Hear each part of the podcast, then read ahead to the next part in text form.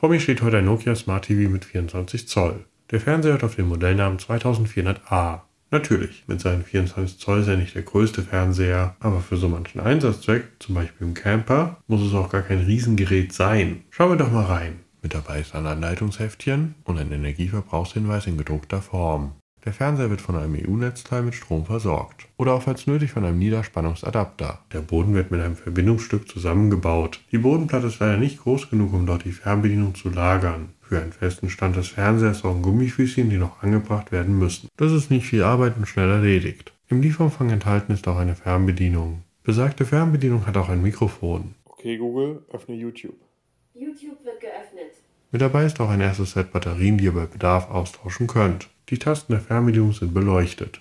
Zu guter Letzt muss der Boden noch mit dem Fernseher verbunden werden. Hierfür sind zwei Schraubenzieher nötig, die liegen nicht bei. Ein großer und kleiner Kreuzschraubenzieher werden benötigt. Danach kann es eigentlich schon losgehen. Wir schauen uns den Fernseher aber nochmal genauer an. Der Fernseher kommt mit einer Portvielfalt daher. Dazu gehören drei HDMI-Ports. Zwei USB-Sticks können angeschlossen werden. Im Gerät steckt ein Triple Tuner für Live-TV, via terroristische Antenne, also DVB-T2, sowie Satellit DVB-S2 oder Kabel DVB-C. Möchte man Pay-TV-Inhalte anschauen, lassen sich Pay-TV-Karten in einen entsprechenden Slot stecken.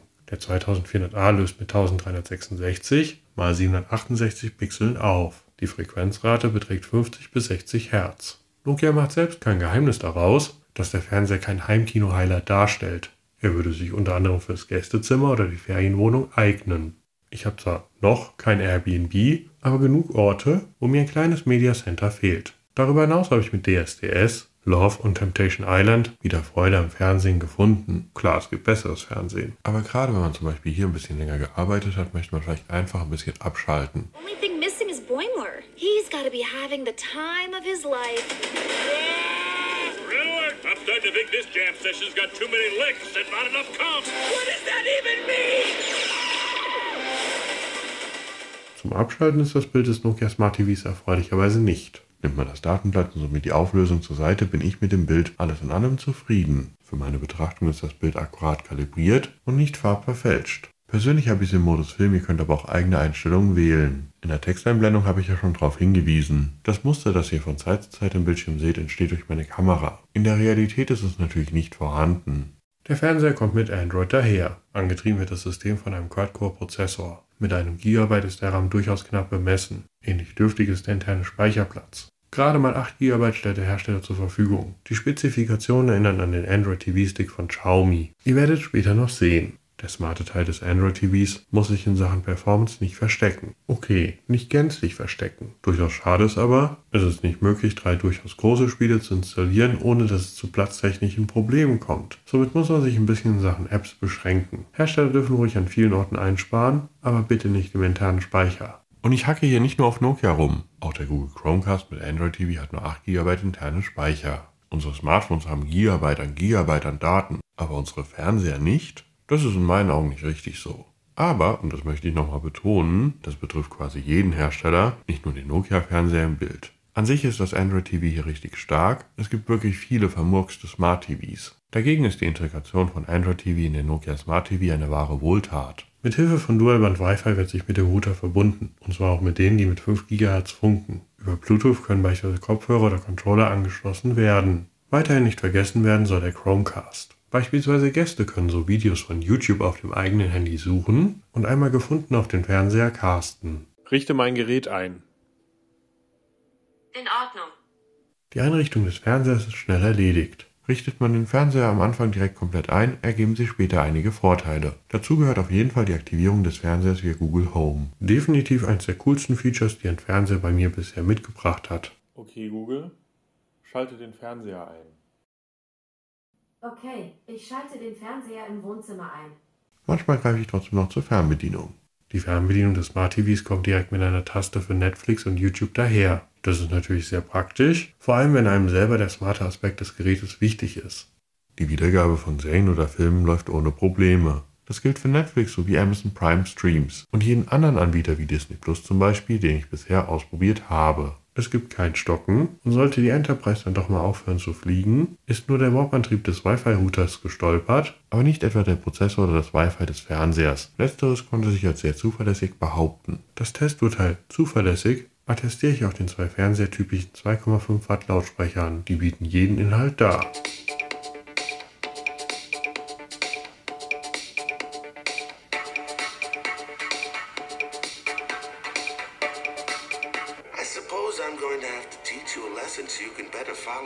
Footsteps. Nah, I'm just gonna keep beating you with this crowbar.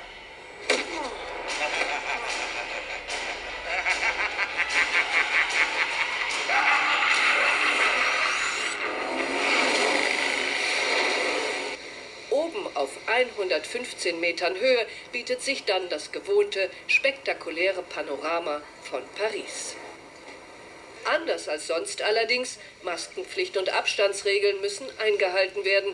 Das bedeutet auch, die Zahl der Besucher wird auf ca. zweieinhalbtausend täglich halbiert. Für alles über gibt Inhalt zuverlässig wieder, sollte man sich dann doch ein externes Soundsystem oder Kopfhörer besorgen. Dass der Ton gegenüber dem Bild vernachlässigt wurde, damit komme ich klar. Denn dafür ist das Panel sehr gut. Es gibt weder Lichthöfe noch defekte Pixel.